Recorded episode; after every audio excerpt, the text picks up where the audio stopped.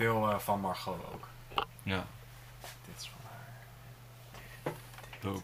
Ben je er klaar voor? Oké, Dit is van mijn ex. Ja. nou we zijn al begonnen. Oké. Eh, even neerzetten. Ik ga wel zitten, want anders ga ik denk ik heel eh gestrest Ja. in een rond te springen. Welkom, nog een beetje spannend te zeggen, welkom bij een nieuwe aflevering van Story Behind the People. Ik ben hier bij Matthijs op Hoi. zijn- op zijn kamer. En Yes. ik eh, ben vereerd dat ik bij hem mag zijn. Matthijs is een huisgenoot van mij. En de reden dat ik met Matthijs wil praten is omdat Matthijs bezig is met een album aan het maken. En eh, we hebben er een paar keer gewoon over gehad, zo nu en dan. En eh, ik heb ook snippets gehoord en de manier hoe hij daarover praat, denk ik echt van bro, doe je shit gewoon man. Echt gewoon dat ik gewoon heel enthousiast daarvan word. En ik ga je gelijk gewoon een super groot compliment geven. Ik heb het ook een keer gegeven, maar ik wil het nog een keer geven. Eh, hoe je erover praat en het gevoel dat het me geeft, doet me denken aan Kid Cudi. En Kid Cudi is echt mijn, eh, een van mijn grootste inspiratiebronnen. Omdat hij echt, soort van, echt zijn gevoelens en zijn diepheid en zijn, zijn pijn wil delen. Mhm. En waardoor gewoon in de comments of gewoon hij is het bekend dat hij gewoon heel veel mensen heeft geïnspireerd van dat, dat, dat je niet alleen bent in je pijn, zeg maar. Ja. Ehm, ja, dus eigenlijk de intentie, ik ben eigenlijk heel benieuwd naar, oké, wat, wat zit erachter?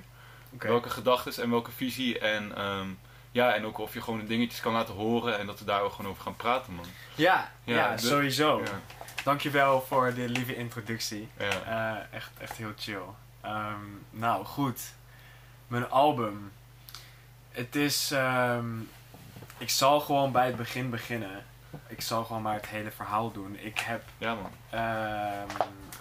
het idee voor dit album twee jaar geleden gekregen. Ehm, omdat ik toen heel erg veel bezig was met. ehm, met mezelf en met mijn plek in de wereld. En het ging niet zo goed met me op dat moment. En eh, ik voelde heel veel, en dat heb ik al een groot deel van mijn leven, ik voelde heel veel afstand tussen mij en andere mensen. En eh, daar was ik heel veel mee bezig, gewoon in mijn hoofd. Ehm, en ja, ik maak dus ook muziek. ehm, en, en daar ben ik ook veel mee bezig in mijn hoofd. En ik stond op een, op een dag onder de douche. En eh, ik, was, ik, ik was op dat moment aan het eh struggelen met writersblok. Vooral met het schrijven van teksten. Want eh, om een beetje achtergrond te geven, ik ben, ik ben begonnen als singer-songwriter. Gewoon Mm. Matthijs en een gitaartje die gewoon liedjes, eh, vooral hele schattige en vooral ook hele depressieve liefdesliedjes ging schrijven. Ja. Ehm, en daarna ben ik, ben ik eh, meer richting hip-hop gegaan. Ook dankzij vrienden van me ben ik, ben ik rapteksten gaan schrijven. En een heel groot deel van mijn muzikale carrière is juist heel lyrisch geweest. Hmm. Maar op een gegeven moment dacht ik, ik vind het vet om rapteksten te schrijven, dus ik wil beats gaan maken. Want ik, Mm. ik, kan, ik kan gitaar spelen, ik kan zingen, ik kan een beetje piano, dus ik wil dit. Eh, dus toen ben ik daarmee bezig gegaan en toen ik dat ging doen, toen heb ik de elektronische muziek herontdekt en toen is het hele lyrische uit mijn muziek is eigenlijk verdwenen. En ik durfde niet zo goed eh, liedjes af te maken. En, met, en voor, wat voor mij afmaken was, was ehm, tekst schrijven, melodie maken om, om je verhaal te doen. Om, Hmm. om echt iets te zeggen. Ik vond het super leuk om een beat te maken. ehm, en, en, en een beetje gevoel erin te Ja. stoppen. Maar ik, ik durfde nooit het, het echte verhaal te vertellen. wat, wat, wat, wat hield je tegen? Wat vond je er eng aan? Ehm, Oeh, goede vraag. Ja, ik hield me tegen. Mm. Geen, geen vertrouwen, weinig zelfvertrouwen, zeg maar. Ehm, maar ook, maar ook een, een, een opmerking die eh, iemand die ik ken ooit heeft gemaakt over mij. En ik heb deze opmerking niet eens zelf gehoord. Mm. Dit is achteraf verteld aan me door een goede vriend van me. Ehm, ik was, ik was op, op theaterkamp. En ik ging daar samen met een vriend van me gingen we muziek maken. En mensen kwamen een beetje kijken af en toe terwijl we bezig waren. En wij zaten lekker in ons eigen bubbeltje gewoon te gaan. En toen hoorde ik dus achteraf ehm, van, van, van een goede vriend van mij dat eh, een van de, de leiding over mijn muziek had gezegd. Ja, Matthijs kan heel goed produceren, maar tekst schrijven is niet zijn jam. Mm. En, en dit was iemand die ik enorm respecteer, eh, nog steeds, als, als creatieveling. En, en een, grote, een grote rol heeft gespeeld in mijn leven als, Inspiratie. als inspiratie, als voor, ontwikkel, voor mijn eigen ontwikkeling als, Ja. als creatief persoon. Ja. En dat hakte echt, echt super, super diep. ja, want jij Ehm. zag jezelf misschien wel als, als persoon die heel goed zou willen schrijven of, of kon schrijven en daar iets mee wilde doen. Nou ja, ik. Het, het, wa- het was niet zozeer dat ik dacht dat ik heel goed was, maar het was meer dat. Iemand had gezegd dat ik niet goed genoeg was. Dus dat maakte het heel moeilijk voor mij om te zeggen dat ik goed, dat, dat, mijn, dat, dat mijn verhaal goed genoeg was. Dat, Ja. dat mijn woorden het waard waren om, om op te schrijven en vast te leggen en uit te dragen. En ehm, ik heb daar gewoon enorm mee gestruggeld. En eigenlijk, ik heb het hier eigenlijk met niemand over gehad. Mhm. Ehm, ik, weet, ik weet niet zo goed waarom niet, maar ik stond op een dag onder de douche. Omdat het heel confronterend is, denk ik man. Het is fucking eng, want dan geef je ook toe dat het je zo raakt misschien. Ja, dat zou goed kunnen. Het, ja, het, het, het, heeft, het heeft echt heel diep op me ingehakt. Ja. En, en het was heel, heel erg moeilijk om ermee te dealen. Ehm, maar ik wilde, ik wilde daarvan af. Ja. eh, want ik maak muziek en ik heb dingen te zeggen, vind ik. Mhm. Ik- Nou, vind ik, dat heeft niks met vinden te maken. Ik heb dingen te zeggen, Ja. dus ik, ik wil ze zeggen. Ja. Ehm, dus ik stond op een gegeven moment onder, douche, onder die douche hierover na te denken. Ja. Wat, wat, wat kan ik hier mee? Wat kan ik hier aan doen? Wat, Mhm. wat, ja, wat? Mhm. En ehm, dus ik bedacht me, wat als ik nou, in plaats van dat ik een heleboel tekst moet schrijven voor, voor, een, heel, voor, een heleboel liedjes, voor een heel album of zoiets, wat als ik nou gewoon een heel album erover doe om één zin te zeggen? Want dan hoef ik maar één zin te bedenken. Dat, dat, Ja. dan, dat, dat, is- dan moet ik gewoon één zin op papier krijgen en Ja. voor de rest maakt het niet uit. Dan mag het allemaal instrumentaal zijn, maar dan Ja. heb ik in ieder geval iets gezegd. Iets wat, wat ik belangrijk vind. En toen dacht ik, al nog steeds onder de douche, damn, best wel een cool idee. Volgens mij hebben niet veel mensen dit gedaan. En, en ik denk dat dit een goede manier zou zijn voor mij om, om eruit te breken. Ehm, maar, wat ga ik dan zeggen? Ja. Want als ik maar één zin heb, dan, dan moet het wel iets serieus zijn. Mhm. Ehm, dus toen ging ik over de komende, zeg maar, de, de volgende paar dagen, weken, ging ik daarover nadenken. En ik heb het erover gehad met een aantal goede vrienden van me. En de zin waar ik mee ben gekomen, of nou ja, ik moet het eigenlijk anders vertellen. Onder de douche nog bedacht ik me, nou ja, ik, ik, moet, ik moet, ik wil iets gaan vertellen over, over de afstand die ik voel tot mensen. Over hoeveel moeite ik heb met communiceren. Mhm. Met ja, gewoon het Connectie gevoel, leggen. ja, het gevoel dat je niet elkaar raakt, maar, Ja. maar permanent gewoon langs Langs elkaar, elkaar. heen beweegt. Ja. Daar worstelde ik heel erg mee op dat moment. Dus toen dacht ik, nou, twee vliegen in één klap. Mhm. Ik ga, ik ga iets doen aan mijn writersblok. En ik ga iets wat heel fundamenteel is voor mij op dit moment, ga ik delen. Ja. En je gaat drie vliegen, je gaat ook nog therapie eh, jezelf geven. Ja, Eigenlijk uiteindelijk toch, wel. ja. Dus het waren, het waren een, een heleboel vliegen eigenlijk in één keer. En eh, de zin waar ik mee ben gekomen. Ik wist dus ongeveer waar, waar ik het over wilde hebben. En ik had op een gegeven moment een versie van de zin. Maar het, het, het klopte niet. Het paste net niet helemaal. Ik was er gewoon niet mee tevreden. En ik weet nog dat ik een keer de trap opliep naar huis. En ehm, ja, naar, naar hier. Ehm, en ik was hierover na aan het denken en ik dacht: Oké, maar Matthijs, probeer, probeer het nou gewoon. Het idee, wat je voelt, zeg het gewoon hardop in je hoofd in één zin. Zeg het gewoon Ja. en, en kijk dan hoe je je daarbij voelt. En dat deed ik. En het klikte. En ik dacht, dat is het. Dat, dat is de zin, Ja. weet je wel. Het, het klopte opeens gewoon. En toen heb ik dat opgeschreven. En ik heb nog een heel klein beetje met de woordvolgorde gesleuteld om het iets vloeiender te maken. Maar de zin is, en dat is die nog steeds twee jaar later, ehm, of anderhalf jaar later eigenlijk. ehm, I'm frustrated because I have realized that I can never truly express myself and therefore cannot be fully understood. Mhm. Ehm, en het idee achter het album was dus om, om alleen die zin uit te dragen. Mhm. Eh, en hoe, hoe, hoe doe je dat dan? Hoe, hoe, wil, hoe wilde ik dat doen? Nou ja, ik wilde dat doen door de zin te nemen en het op te breken in, in, in kleine stukjes. Eh, om ervoor te zorgen zodat ik zeg maar van elk emotioneel beladen stukje zin, eh, daar kon ik iets mee. Daar kon Ja. ik een verhaal over vertellen. Want dit album gaat ook heel erg voor mij over hoeveel lading er zit in elke zin. In alles wat je zegt zit zo, zoveel diepte, zoveel gedachten, zoveel emotie. Als ik in die zin Als je zeg, puur spreekt. Of gewoon, gewoon überhaupt? ik denk, ik denk überhaupt.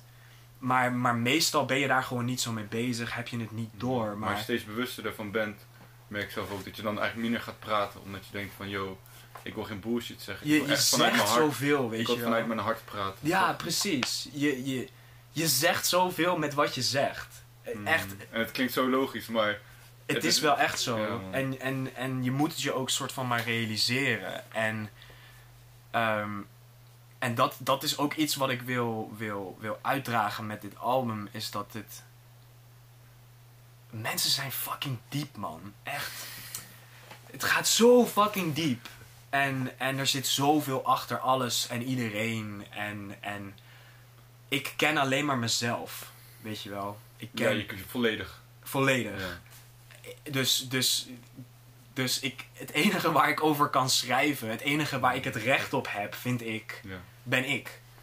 Ehm, dus ik ga mijn, maar mijn verhaal doen in de hoop dat andere mensen het zien en het herkennen.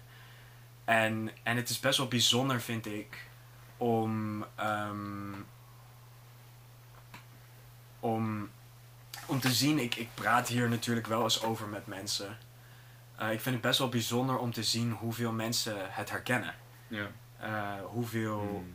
hoe eigenlijk iedereen weet hoe het is om iets te proberen uit te leggen. Mm. En dat jij denkt, ik heb precies de juiste woorden gekozen, Mhm. maar dat iemand anders het niet begrijpt. Ja. En dat je dan zo zit van, ja maar, Ja, maar eh, wat, heb je een voorbeeld daarvan? Bijvoorbeeld, wat, wat is iets bijvoorbeeld dat je dan vroeger of nu echt denkt van, oh ik wil dit echt dat iemand anders dit voor mij begrijpt, maar dat het gewoon niet lukt om de ander dat te laten begrijpen. Ehm, nou ja, bijvoorbeeld, eh, voor, voor mij is, is, een, is een groot voorbeeld eh, in liefde, in relaties. Mm. Weet je wel, als je, als jij verliefd bent op iemand die niet verliefd is op jou, Ja. dan kan je, dan kan je oneindig woorden zeggen. Mhm. Je kan het precies uitleggen zoals het voor jou voelt. Ja. Maar iemand anders, die voelt dat gewoon niet. Die, die herkent dat niet. Hmm. Die, die begrijpt het niet. Die begrijpt het misschien logischerwijs wel, maar zeg Mhm. maar... Je voelt er niet, je voelt niet je haar omhoog gaan Nee, staan precies. en de energy flowen. Je voelt niet die diepere connectie van ik ben begrepen, weet Ja. je wel. Mhm. Ehm, dus dat is voor mij een groot voorbeeld. En ik denk dat iedereen dat tot op zekere hoogte wel, wel kan herkennen. Ja. Weet je wel, je wil, je wil zo desperately dat iemand het, het snapt en er Mm. is en het Mm. begrijpt en je, je omarmt met Ja. niet per se hun armen, maar gewoon Met hun zijn. energy, ja. Precies. Ehm, en, en nou ja, dus dit, dit album is ook gewoon heel therapeutisch voor mij. Ja. Om, om, te, om te schrijven en om te maken. Omdat het is... Het is een verwerking. Het is, het is leren oké te zijn met het feit dat niet iedereen me begrijpt. Ja, en dat misschien juist ook de personen waarvan je desperately wilde dat zij jou begrepen, dat dat niet hadden. Ja, Want soms is het oké als mensen niet begrijpen, denk ik, ja, boeien. ja, I don't care about you. Nog steeds love, maar, maar als, als je echt iemand zo erg voelt en, en die heeft dat niet, dan is het echt inderdaad gewoon hartverwoestend. Gewoon. Ja, en, en eh, de enige oplossing tot zover ik heb gemerkt is eh, bij jezelf blijven. En, en, en, en inderdaad een beetje denken, fuck jou dan. Als je, Mm. als je me niet begrijpt, als je me niet kan begrijpen, Ja. jouw probleem, weet je wel. Dat zegt niks meer over mij, want Nee. ik heb het heel lang persoonlijk genomen, Ja. weet je wel. Als iemand me niet begreep of als iemand niet verliefd werd op mij, waar ik wel heel verliefd op was. Oh, maar wat is er dan mis met mij? Ja. Terwijl tegenwoordig denk ik, ja, wat de fuck is er mis met jou, weet je wel. Of de puzzel klikt niet. Of het klikt niet. en het is niet voorbestemd, maar die emoties die, die, die doen dat niet aan. Die denken van, hey, I feel you, I want. Ja, precies. En, en ik, ja, ik weet niet, ik trek het gewoon niet meer zo op mezelf. Ja. En dat maakt het veel makkelijker Ja. om mee om te gaan. Ja, en ik denk ook op een gegeven moment, ehm, als je die, die zelfomarming hebt van, yo, I really love myself. Dat je dan ook, natuurlijk, dan heb je soms ook dat je heel graag wilt dat andere mensen dat ook naar jou toe hebben. Want dat is gewoon, we zijn mensen. Maar ik merk bij mezelf dat dat minder nodig is afwas. Dus je bent minder afhankelijk. Omdat je weet van, hé, hey, ik hou zoveel van mezelf. Mhm. En dat is al gewoon een, een een basis, zeg maar. Ja, en, en dat is ook echt iets wat ik, wat ik heb moeten leren. En, en dat, dat ja, dit heeft zeker weer betrekkingen op relaties. Ik heb gewoon heel erg lang gestruggeld met, met zelfvertrouwen en, en mezelf niet goed genoeg vinden. En het is zo'n bevrijdend gevoel om te kunnen zeggen tegen jezelf en over jezelf: ja, maar ik doe coole dingen, weet je wel. Ik, ik, ik hou van mezelf, omdat ik weet dat ik dingen doe die ik vet vind. Ja. En niemand kan dat van me afnemen, Mm, behalve ik. ja. Ehm, en ja, dus di- dit album heeft zoveel, nu al, en het is nog niet eens klaar, maar het heeft nu al zoveel voor me gedaan Ja. en zoveel goede gesprekken eh, Ja. aangewakkerd. En, en dat is ook, ook een van de redenen dat ik Mm. doe wat ik doe Ja. omdat ik. Ik heb gemerkt dat ik juist. In tegenstelling tot wat die guy een aantal jaar geleden over mijn teksten heeft gezegd. Dat ik best wel goed ben in het omzetten in woorden gevoelens die een heleboel mensen hebben. Ja. En, en, en ik wil dat met mijn muziek, dat met mijn woorden, met mijn gedachtes, mensen aangespoord worden om moeilijke gesprekken te voeren. Ja. Om, om dichter bij elkaar te Om komen. zichzelf bloot te geven. Inderdaad, om De- zichzelf bloot te geven. De onzekerheden en de domme dingen die je hebt gedaan. En de, de, de, de zelfhaat die je soms misschien ja, absoluut. Want, want dat is, ik, ik weet niet, het is zo, self-love is zo fundamenteel. En zo weinig mensen hebben het echt. Ja, Like, echt. ja man. Ehm, Ja man, want je kan het zeggen, maar het voelen. Het voelen is zo voelen, anders. dat is echt een, eh, een paar levels next. Gewoon. Ja, en, en, en ik heb het ook nog niet eens echt. Nee, maar je hebt, het wel, je hebt het wel ervaren. Maar ik heb het wel ervaren. soms en, voel je het. en soms voel ik het. En, en, en, en ik, ik ben ermee bezig. Ik probeer meer bewust te zijn van mezelf. En, en hoe ik in het leven sta. En, en hoe, ik tegenover mezelf sta. Maar Mm. ik hoop op, dat op een dag mensen mijn muziek kunnen gebruiken om, om moeilijke gesprekken te voeren. Mm. Om, om zichzelf een beetje beter te begrijpen. Of iemand anders een beetje beter te begrijpen. Of mijn muziek kunnen nemen en kunnen zeggen... Ja, wat, wat, wat hij hier zegt, wat hij hier uitdraagt... Ongeveer dit. Mm. Niet helemaal, want Nee, ik, Iedereen is anders. iedereen is anders en daar gaat het hele album ook over, weet je wel. Je, je gaat me niet begrijpen. Dat Mm. gaat gewoon niet gebeuren. Nee. Rationeel misschien wel, maar je gaat me niet echt voelen hoe Nee. ik me echt voel. Je gaat me niet voelen. Ik bedoel, ik, ik, ik zeg vaak dat ik, ik zou soms willen dat ik gewoon mijn hoofd met het lichtsnelheid tegen jouw hoofd aan kon smijten. En dat wij gewoon, al is het maar voor, voor een milliseconde, samengesmolten zijn, zodat we elkaar kunnen voelen. Maar weet je wel? ik ga eerlijk zeggen, kijk, ik voel je niet 100%, maar ik voel je wel. Gewoon de woorden die je zegt. Ik, ik word geraakt en denk van, ja man, ik snap je echt en ik voel je echt. En ik zou ook die positiviteit zeg maar, de wereld in willen helpen. En, eh, en eh, ja, gewoon zulke onderwerpen aankaarten en whatever. Dus, ik, maar ik, ik voel je niet 100%. Nee. Maar zelf heb ik van, dat ik dan dat streven niet echt heb, snap je? Om, Mhm. om niet echt een soort van 100% te voelen. Want ik denk van, ja, voelt als van, ja, dat gaat toch nooit gebeuren of zo. Ja, en, en daar, daar begin ik dus te komen. En, en eh, het, is, het komt denk ik ook een beetje voort vanuit het feit dat ik een perfectionist ben. Mm, Weet je wel, alles behalve 100% was gewoon niet goed genoeg. ja. Maar tegenwoordig heb ik gewoon zoiets van, weet je, de mensen, de mensen die hun best doen, Ja. de mensen, de mensen die, die, die het lukt om, om daadwerkelijk een beetje dichtbij te komen, Ja. dat zijn de mensen waar ik van ga houden. Mm. Weet je wel, jij bent daar absoluut één van. Omdat we komen heel dicht bij elkaar. En zoals je zegt, Mm. je, je, jij weet dat je me nooit gaat begrijpen. Ja. En ik weet dat ik jou nooit ga begrijpen. Maar wij hebben zulke mooie connecties. Mm, ehm, dat, dat is waar ik nu de, li- de liefde in zie, weet je Mm. wel. En, en niet meer in... Ik moet 100% van de tijd 100% begrepen worden, Ja, weet je wel. Want dat, dat gaat gewoon niet. nee. En ik moest dat even realiseren, Ja. leren inderdaad, even voelen. Maar het is fijn eigenlijk dat je dat niet gelijk wist. Want anders zou je ook niet dit album gemaakt hebben. Nee, precies, Toch? dan Toch? zou ik hier niet mee bezig zijn Want dan dacht ik net ook, eigenlijk is het ook fijn dat die guy dat zo'n sneer naar jou uithaalde. Want dat heeft je wel echt getriggerd om te zeggen van oké, laat me dan iets heel eigens doen. Of laat me dan dit creëren. zeg Ja, ik bedoel, het heeft me twee... Het heeft me twee jaar lang vastgehouden. Ja, Maar uiteindelijk heeft het ervoor gezorgd dat ik daar doorheen ben gebroken. En dat heeft me zoveel meer kracht gegeven Mm. dan, dan ik ooit had kunnen denken. ja. Ehm, dus ja, uiteindelijk was het, was het iets goeds. En uiteindelijk heb ik er heel veel van geleerd. En ben ik nu bezig met iets gestoords. Ja, man.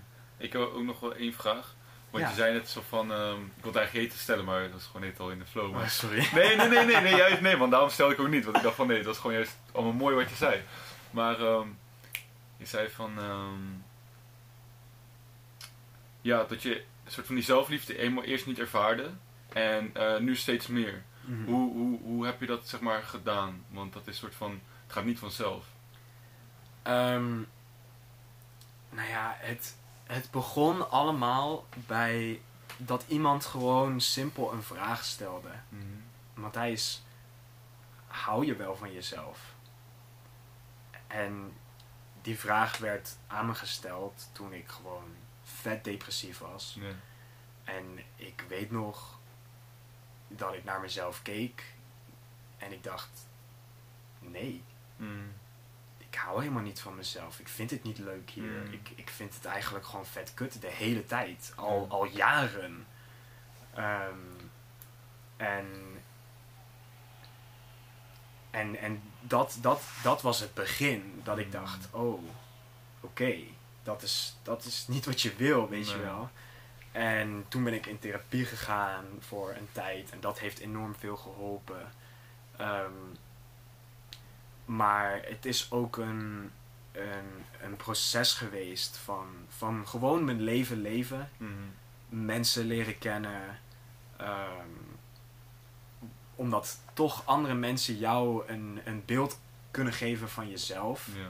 Ik bedoel, uiteindelijk is het ideaal om, om, om compleet los te staan van de wereld. Ja. En, en niks en niemand nodig te hebben. Boeddha shit, Ja. inderdaad, weet je wel. Maar We are, Yo. we are, we are students, man. ja, ik, ik ben daar echt niet. En ik denk ook niet dat ik daar ooit ga komen in mijn leven. Wil je dat ook wel? Dat is ook nog een vraag. Ja, wil ik dat wel? Dat weet ik ook niet. Want dan moet je heel veel op. Ja, je moet, je moet zoveel opofferen. En, en je moet van zoveel afstand doen. En daar, dat, dat, ik, denk, ik denk gewoon niet dat dat nodig is, ten eerste. Maar misschien is dat mijn ego die daar keihard aan vast wil blijven houden, weet je wel. Maar dat, is, dat zijn weer hele andere vragen. Ik denk dat het... ehm, ja, ik, ik heb meer self-love voor mezelf gekregen. Gewoon, gewoon door mijn leven te leven. En probeer het bewust te zijn van, van de momenten dat ik, dat ik geen self-love had. Ik bedoel, de, de natuurcoaching die wij samen hebben gedaan, dat was een soort, eh, voor de kijkers thuis, ehm, een soort eh, life coaching eh, opdrachten, maar dan in de natuur. Mhm. En ehm,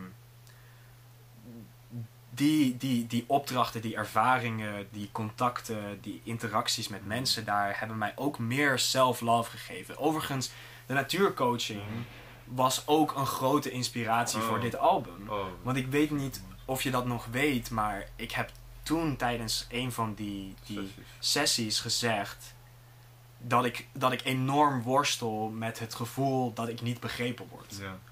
En Mm. dit is het product daarvan, Ja. van dat gevoel.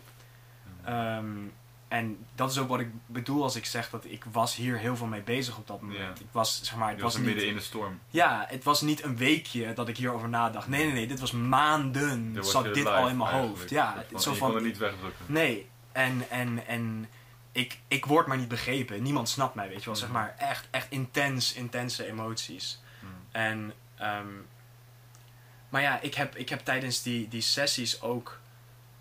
Corné was een van de mensen die zei... Ja, maar Matthijs, jij kan, je kan je gedachten zo mooi verwoorden. Mm. Dat ik dacht... Huh?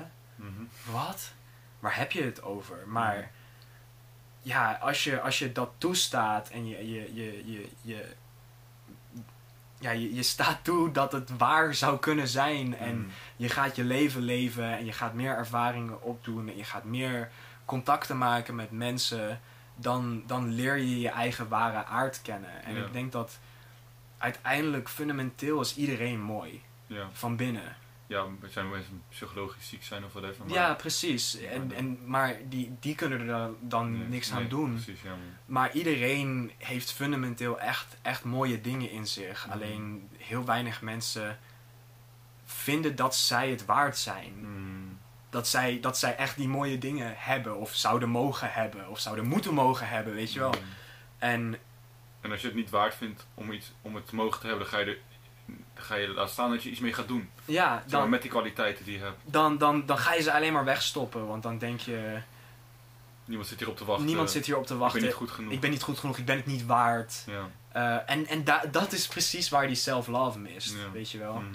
En, en ik, zie, ik zie het zo vaak terug. Gewoon steeds meer en meer in, in interacties die ik heb met mensen. Mensen missen gewoon die self-love. En het klinkt nu misschien alsof ik het altijd voel. Of dat ik het altijd heb. En dat ik mensen, andere mensen erop afschrijf als ze het niet voelen. Helemaal niet. Het is zo fucking moeilijk om van jezelf te houden. Het is echt zo fucking moeilijk. Ja. En er zijn echt nog steeds dagen en weken dat ik mezelf haat. Ja. En alles wat ik doe en het hele leven en alles en iedereen.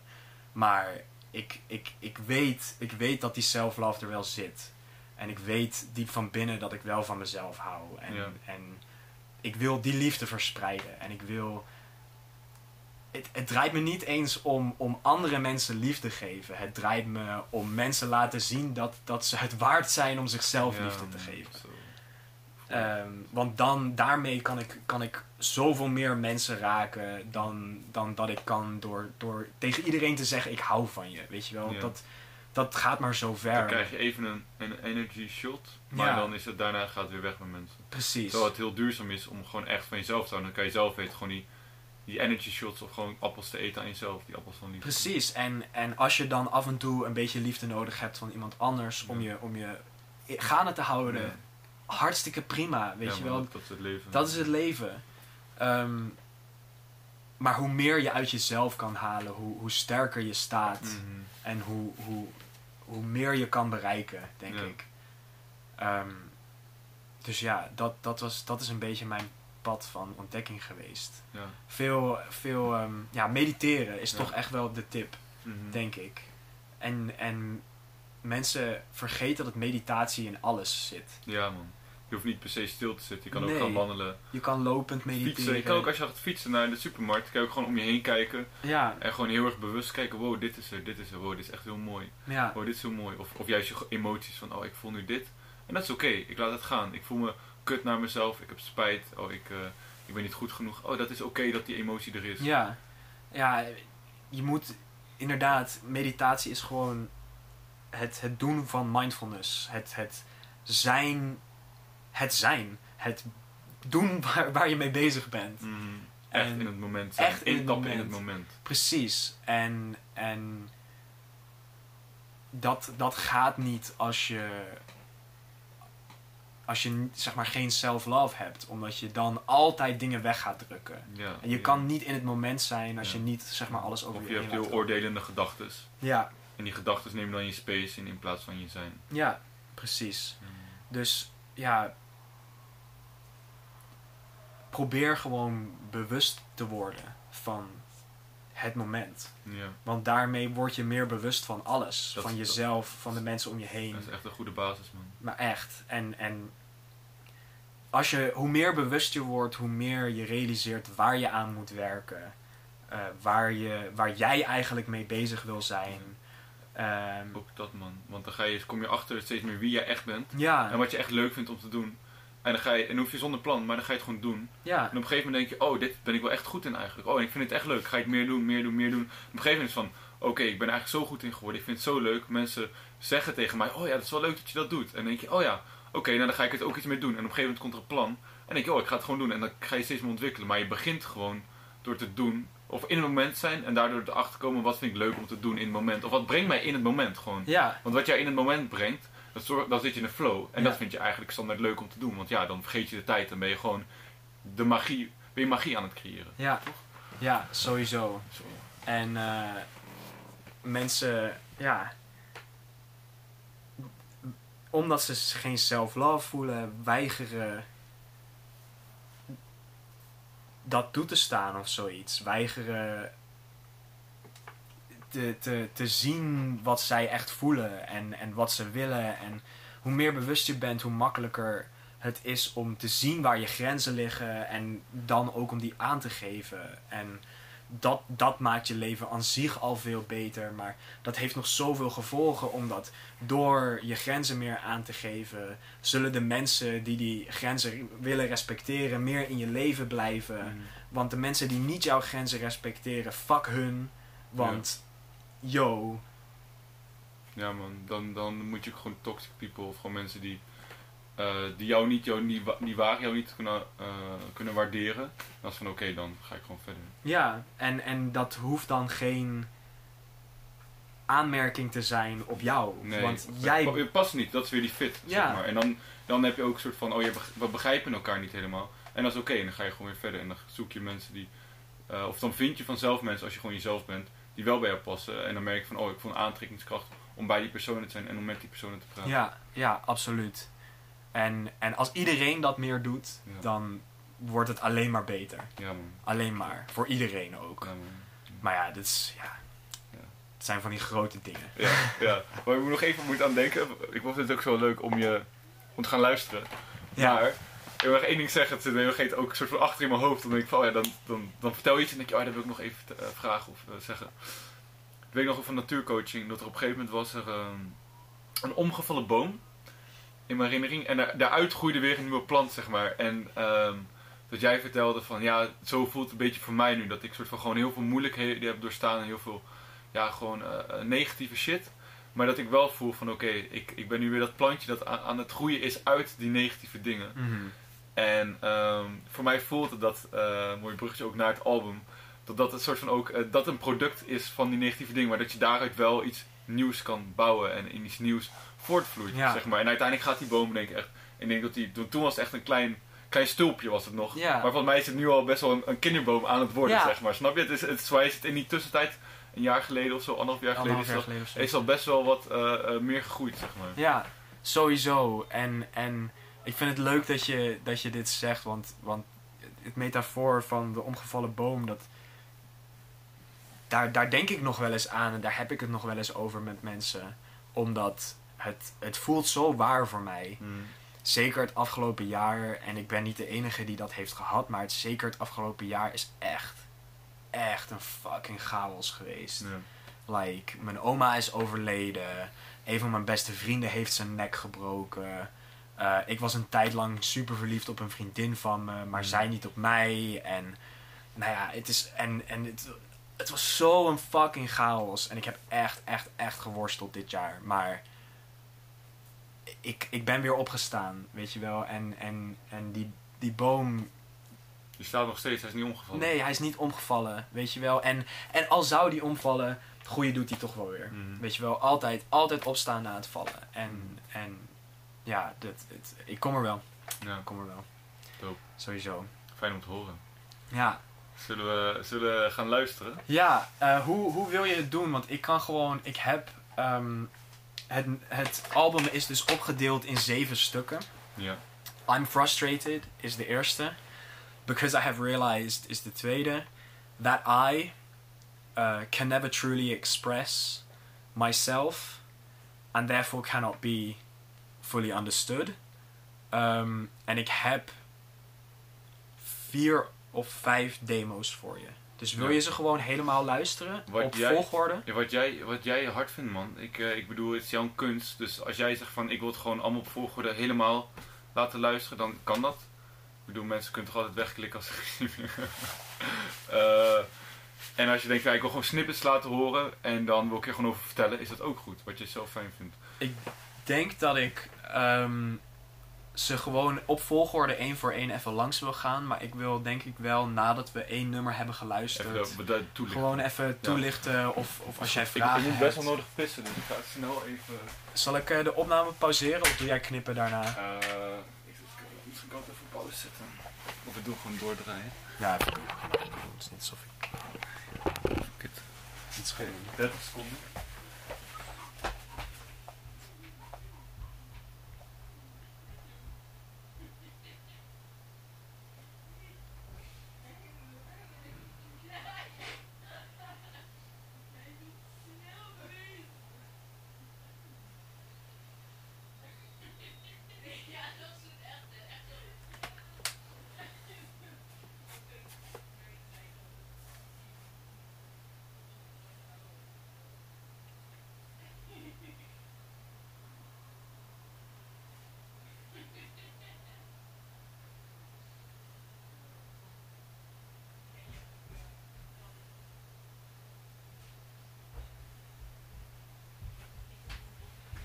Jojo.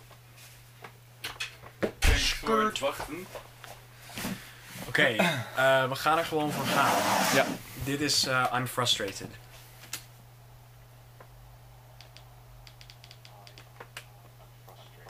Zo, luider.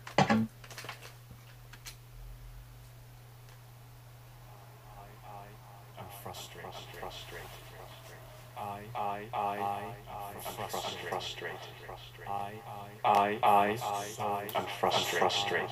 I, I, I, I'm frustrated. I,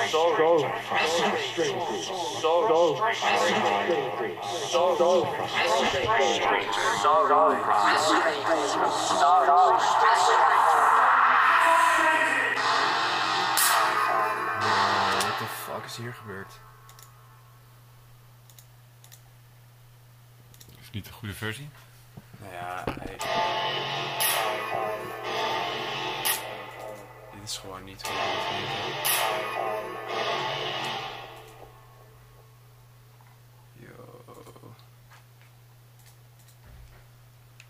Ehm. ja, het is, eh, hij klinkt eh, niet zoals ik wil dat hij zou klinken. Ik kan ook een andere pakken als je wilt. Even een andere versie. Deze. I, I, I, I'm frustrated. I, I, I, I'm frustrated. I, I, I, I'm frustrated. I, I, so frustrated. So frustrated.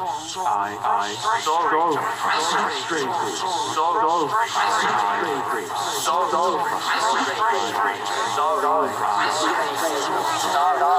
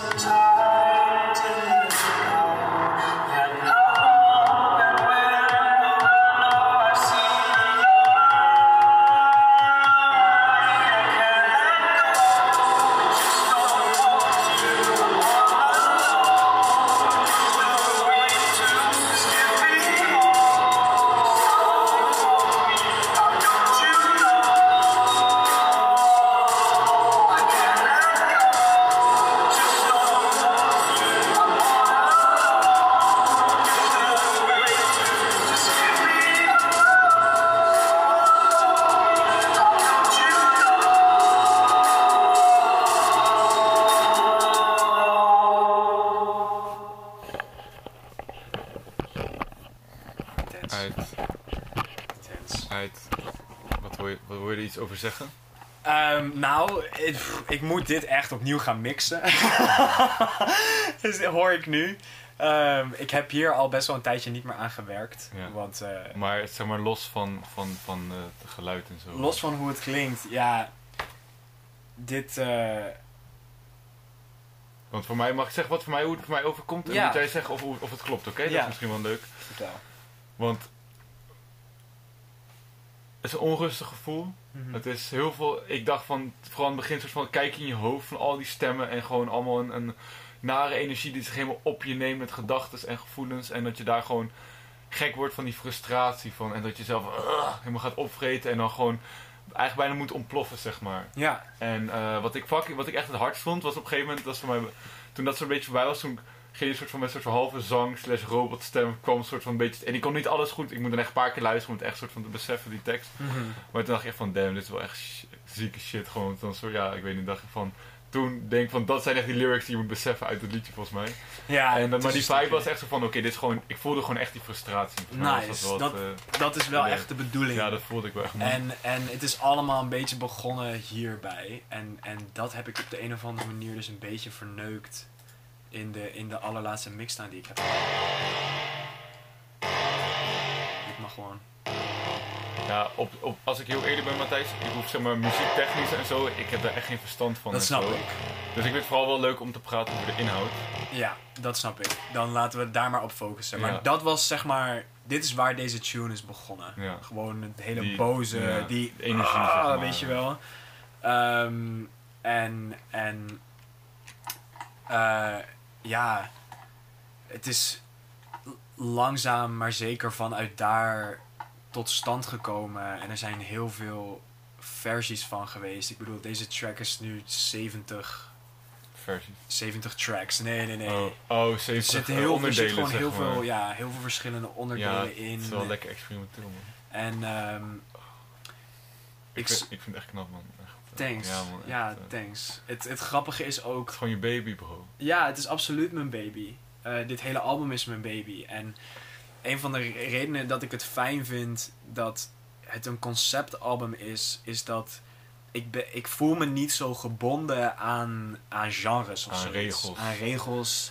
Ik ben hier gewoon om mijn verhaal te doen en ik doe dat lekker op mijn eigen manier. Ja, man. Je kan je, gewoon je gevoel uiten, hoe jij dat voelt. In plaats van dat je denkt, oh ja, maar misschien moet de mainstream media moet het wel oppakken. Ja, zo, precies. Misschien moet ik wel proberen in deze vibe te blijven. Of, of ik wil eigenlijk alleen maar eh, indie soul maken. Mm. Dus het moet allemaal een beetje zo en zo klinken. Nee, nee fuck al die shit. Daar, daar gaat het allemaal niet om. Het gaat om mijn eigen verhaal. En ik ben hier gewoon boos en gefrustreerd. En, en je hoort hopelijk de pijn en de angst die er wat, wat achter dit verhaal zit. En dat is ook waarom het album begint zo, weet je wel.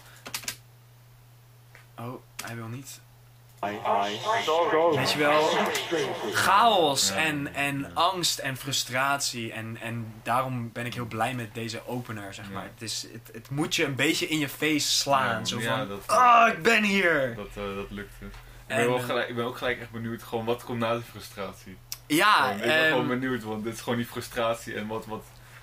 ja, wat na die frustratie komt, dat is gelijk al veel verwerking.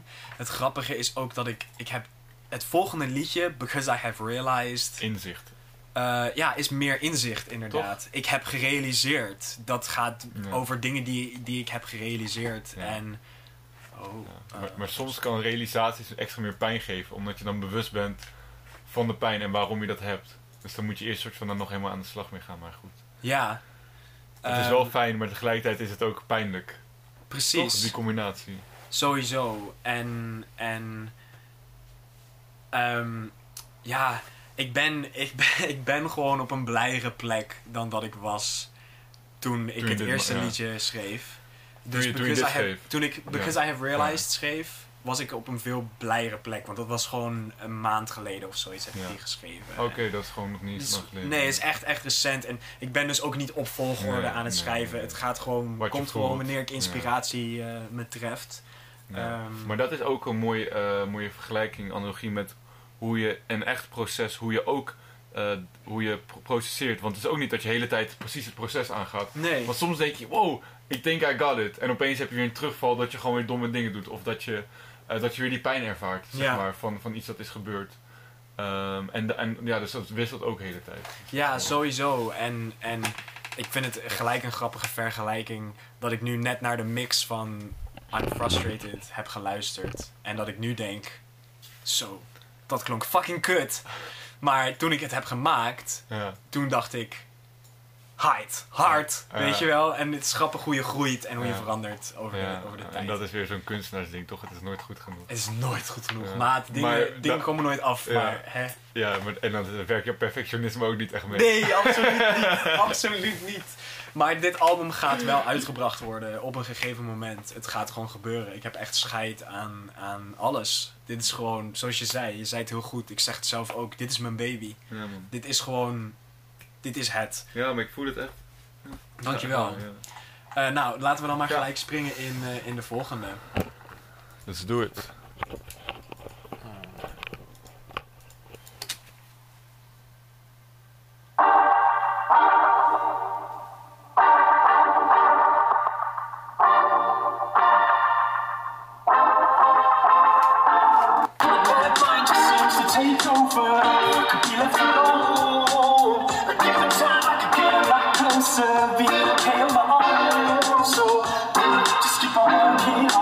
On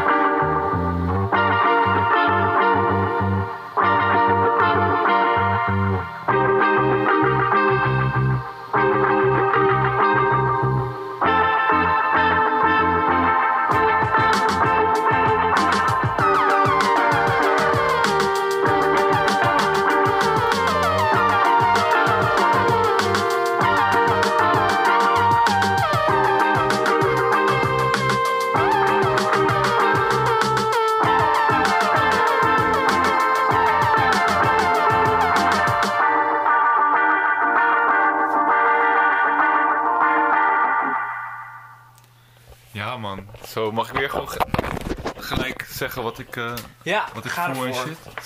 Oké, ehm, ten eerste, ja, aan het begin hoor je wel de geluidskwaliteit, dat is een beetje krakig, maar er, kwam gewoon, er zat een knopje niet goed, mensen. dus- Ja, ja, echt dom. Ook bij het eerste. typisch, ja, ja, dat is typisch. Ja, maar dat is cool, maar dat is ook, dat, is, dat maakt ook weer menselijk, toch? Ja. dat is gewoon fatu, gewoon fuck die shit. Altijd je kabels Dat checken, is, jongens. maar dat is ook weer die self-love, dat je gewoon denkt van fuck it, dat is nu ook oké. Ja, Snap ja, je? sowieso. Toch? Dus gelijk practice. Ja. Jammer, maar helaas. Ja, inderdaad, inderdaad man. Maar fuck bro, ik voel echt zo die, die, die fleurigheid en, en, en die oplifting van... Tenminste, het doet mij denken van... Oh ja, ik heb, ik heb, ik heb eh, het antwoord gevonden. Of, of Mhm. ik heb een, een, iets ervaren waardoor, waardoor ik weer hoop heb voor de toekomst. En, en eh, eh, inzicht gekregen, nieuwe kracht en nieuwe energie om, om weer vooruit te gaan. En, en, en let's go gewoon. Ja. Van dat je echt gewoon in een high zit. Absoluut. En, en, en ehm, dat, dat, dat, is, dat zit ook in de tekst. En het grappige is dat ik heb de muziek voor, de, voor dit nummer eh, dus een maand geleden of zoiets geschreven. Maar als je je kan voorstellen dat ik had... Ik heb zeg maar dit geschreven.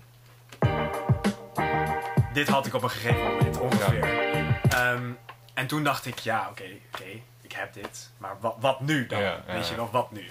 Ehm, toen ging ik in mijn notities kijken. En godzijdank, ik had al tekst geschreven. Mm. Eh, voor dit nummer? Voor dit gewoon- nummer. Oh, oké, oké. Ehm, en de tekst die ik had staan was... ehm, uh, holding half a breath to keep it calm. Tensing all the muscles in my arms. I know it's not at all what I need to do. Let that half a breath pass all the way through. Uh, because I have realized I fear my feelings fill me up, leaving leave me reeling.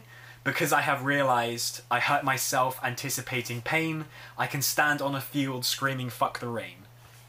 En daarin hoor je veel meer hoe het toen met me ging. Mm. Namelijk niet zo heel goed. Ja. Uh, en, en dat zijn nog steeds hele ware teksten voor me. I fear my feelings, fill me up, leave me reeling.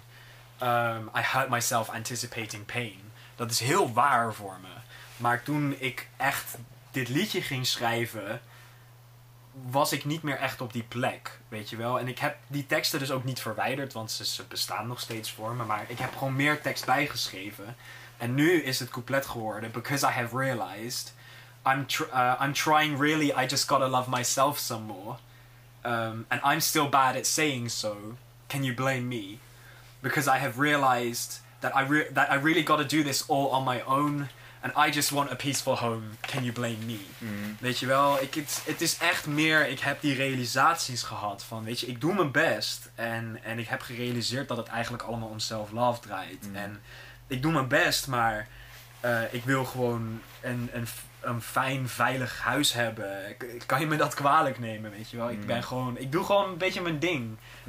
Dat, en ja, daar, daarin zit een heel groot contrast tussen, tussen I'm frustrated and because I have realized. Omdat, nou ja, het, het, je zegt hele contrasterende dingen, Ja. soort van.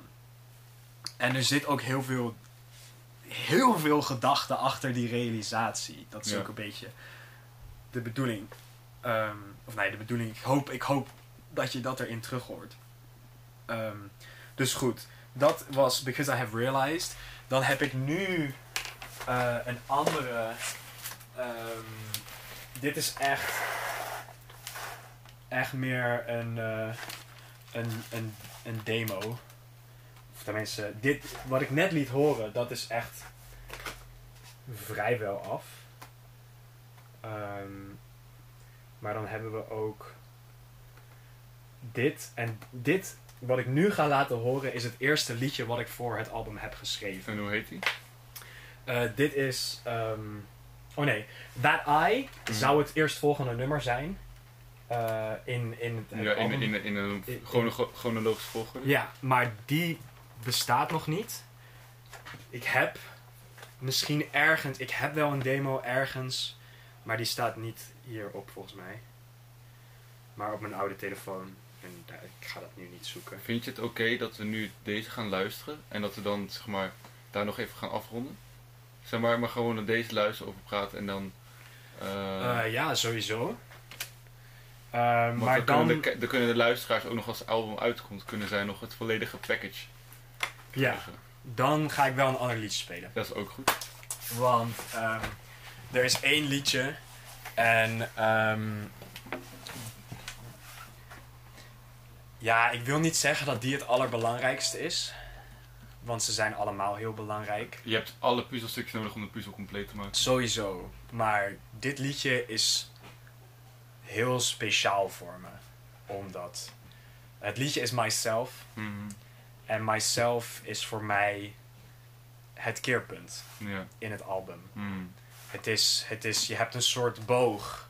Ik ben gefrustreerd omdat ik heb gerealiseerd dat ik mezelf niet uit kan drukken. En eh, zeg maar, dat ik me niet uit kan drukken. Ja. Maar als je eenmaal bij myself aan bent gekomen, Mhm. dan krijg je daarna and therefore cannot be fully understood. En dat is zeg maar Acceptatie. de acceptatie, Ja. inderdaad. En myself is, is het eerste. Is gewoon een beetje het landingspunt. Ja. De, de, de, de, het vallen van de voet om de eerstvolgende stap te zetten. Ja, het is wel? de, de, de bergen en dan is het een soort van de vallei. Ja. En vanaf daarna heb je even stabiel, myself, oké, let's go upwards. Ja, precies dat. En ik wilde heel erg graag myself.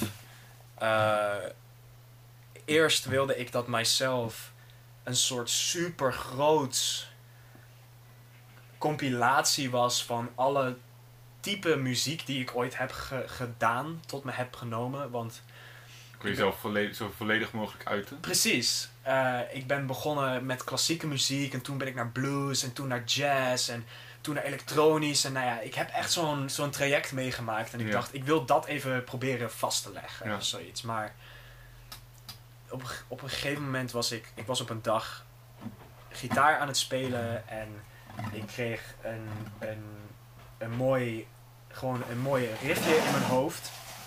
Namelijk deze.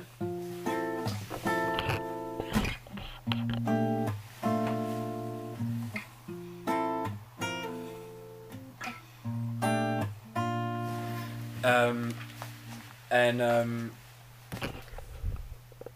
en ik dacht, wow, dat is mooi. Dat vind ik echt mooi. Mhm. Eh, en toen kreeg ik gelijk een melodie en de eerste zin in mijn hoofd. En het ging zo. It's just me, myself and I until it's over. It's just me, myself and I until I'm gone. Toen dacht ik, oké, nou ja, dat is het. Mhm. Dat is het. En ik ben dat verder uit gaan werken en, eh, en dat is het liedje geworden. Myself. Omdat het, het werkt ook heel goed voor mij, omdat ik heb dat aan het begin van zeg maar, de podcast gezegd. Ik ben begonnen als singer-songwriter. Mhm. Terug naar de kern. Precies, letterlijk, letterlijk. Je zegt het echt precies, Luc. Terug naar de kern. Nee, maar oprecht, dat was het voor mij. Het was zo van... Ik ben zo druk bezig geweest met elektronische muziek, met hip-hop, met jazz, met allemaal gekke dingen dat ik een beetje vergeten was waar mijn roots lagen. Namelijk gewoon Matthijs en een gitaar die gewoon. Puur zichzelf uit. Precies. En, en dus nu is Myself dat geworden. Gewoon niets meer dan Matthijs en een gitaar die een Ja. liedje zingt over zijn, zijn leven. Dus ik ga even Myself spelen voor, voor jullie. Heel graag. Nice. Oprecht.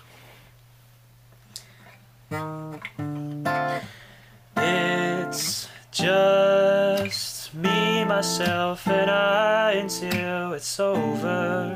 And with each sun that sets, we know we're getting closer. Oh, it's inevitable the way you are my holder. Your embrace might finally bring us all some closure. Cause it's just me, myself, and I until it's over. And it's the sun that sets, we know we're getting closer. I've been spending way too long thinking I could do it for another. Now it's time I let myself come in and take control. Cause it's just me, myself, and I until it's over. And I wish that I knew how to hold you closer. It's incredible the way you can forgo it. Loving everybody else but leaving none for yourself, you know it. Cause it's just me, myself, and I until it's over. And it's just me, myself, and I until I'm gone. And I know that it's a ways away, but don't forget it's here someday. So I'll just take this time to say Hey that it's just me, myself, and I until it's over. It's just me, myself, and I until I'm gone. And it's just me, myself, and I until it's over. So I better love me all the time I can. Mm. Ik ben echt geraakt, man. Ik ben oprecht echt geraakt, man. Echt- Ah, thanks. Echt heel mooi. Ik snap ook heel goed wat je bedoelt dat je dit dan nog wil laten horen. Want het voelt inderdaad echt als de kern, als het kloppend hart van het lichaam van het album. En natuurlijk, je hebt ook het lichaam nodig, want ja, waarom klopt het hart anders, toch? Maar het is wel van, it's pumping the blood, man. Dit is, waar, dit is waar het is, weet je wel. Ja, dit is man. waar ik om draai. En het is zo'n belangrijk liedje voor me geworden. En ik zeg zoveel dingen. Ik zeg, ik maak eigenlijk al mijn muziek voor mezelf. Ja, ik en- ben gewoon tegen mezelf Mag- aan mag het ik nog één praten. ding zeggen? Wat, Ja. wat ook voor mij heel erg de kern is van... Dat je echt gewoon eh, zegt eigenlijk, preached van... Ik heb mezelf. En dan kan ook iedereen anders. Iedereen heeft alleen zichzelf. En uiteindelijk is het gewoon... Gewoon daar gaat het om. En, en, en daarom moet je ook... eh, ja, leven daarvoor. En, Ja. en, eh, Dat was ook letterlijk... mensen komen en mensen gaan. Maar uiteindelijk heb je alleen jezelf. Ja, ik volkomen binnen man. ja, maar je, je vangt echt precies de message ook. Bro, je wordt begrepen. Ja, Ik begrijp je man. ja, ja. ja, maar echt. Dat was precies ook, ook wat, ik, wat ik me realiseerde toen, toen ik het liedje schreef. Het was echt... Ja, maar ik ben het. Weet je wel? Tot, tot, totdat het klaar is. En Mm. shit, misschien is het morgen klaar. Misschien is het strakjes klaar. Mm. Misschien is het pas over 80 jaar klaar. Maar, maar in al die tijd, in elke seconde, ben ik er. Met Mm. mij. Ja, En, en jij met jou. ja. En iedereen met zich. En, ja en te weinig mensen zijn echt bewust mee bezig. ja, En- willen, willen dat accepteren of zoiets. Dat, je, dat je niemand anders hebt behalve jij. En natuurlijk, mensen zijn er ook voor je. En Mm. Betekent niet dat je jezelf moet afsluiten voor anderen. Nee. Juist, juist niet. Maar je moet jezelf openen voor jezelf. Ja, en hoe meer, en dat is ook de, de, de dinges, de, de twee ding van als hoe meer je open naar jezelf, hoe makkelijker contact je legt met anderen, hoe makkelijker puur contact je met anderen legt, omdat je jezelf snapt, dat je kan zelf jezelf op een meer pure manier uiten, waardoor je daardoor ook meer puur contact met anderen voelt. Ja, absoluut. Absoluut. Ja. Echt, echt gezegd. Ja, dankjewel. Zo, het is echt prachtig. Man. Ik denk dat het tijd is om af te sluiten, man. Denk het Ik- ook, ik- het ja, is echt het een mooi, mooi einde, man. Het voelt heel natuurlijk. Ik wil nog één ding zeggen. Ik wilde ik al bijna bij mijn eerste kwartier zeggen of de dag van...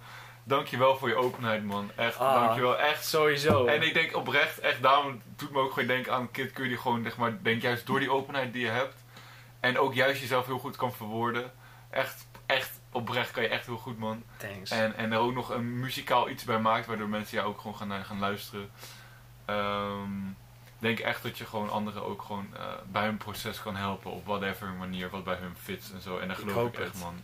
Ja. En al is dat niet zo, dan heb je alvast mij nu enthousiasme gegeven en je fucking zelf geholpen, ja, man. daar draait het En dat om. uiteindelijk is dat misschien nog wel het belangrijkste. Maar als je dan ook nog een x aantal mensen, ook al is het maar vijf. Shit, als het één. Ja, man. Jij bent het eigenlijk al. Ja, man. Damn. Damn, we gaan knuffel, kom. Ja, knuffel. sowieso. Ah, ik hou van jou. Ik ook voor jou, man. Oké, ciao mensen. Ja, was gezellig. Thank you for having me. Yeah.